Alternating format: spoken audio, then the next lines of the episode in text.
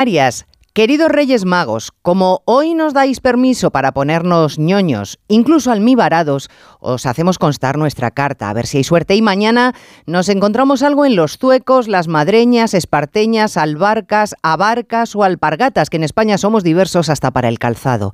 Podríamos pediros el fin de la guerra en Ucrania, crecimiento económico mundial, reparto justo de alimentos, pero os daríamos tanto trabajo que no os quedaría tiempo para que cumpláis esta noche con vuestra eficaz labor.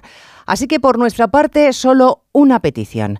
Que los que nos gobiernan nos traten como adultos y no como a niños a los que contentar a golpe de caramelo lanzado desde una cabalgata.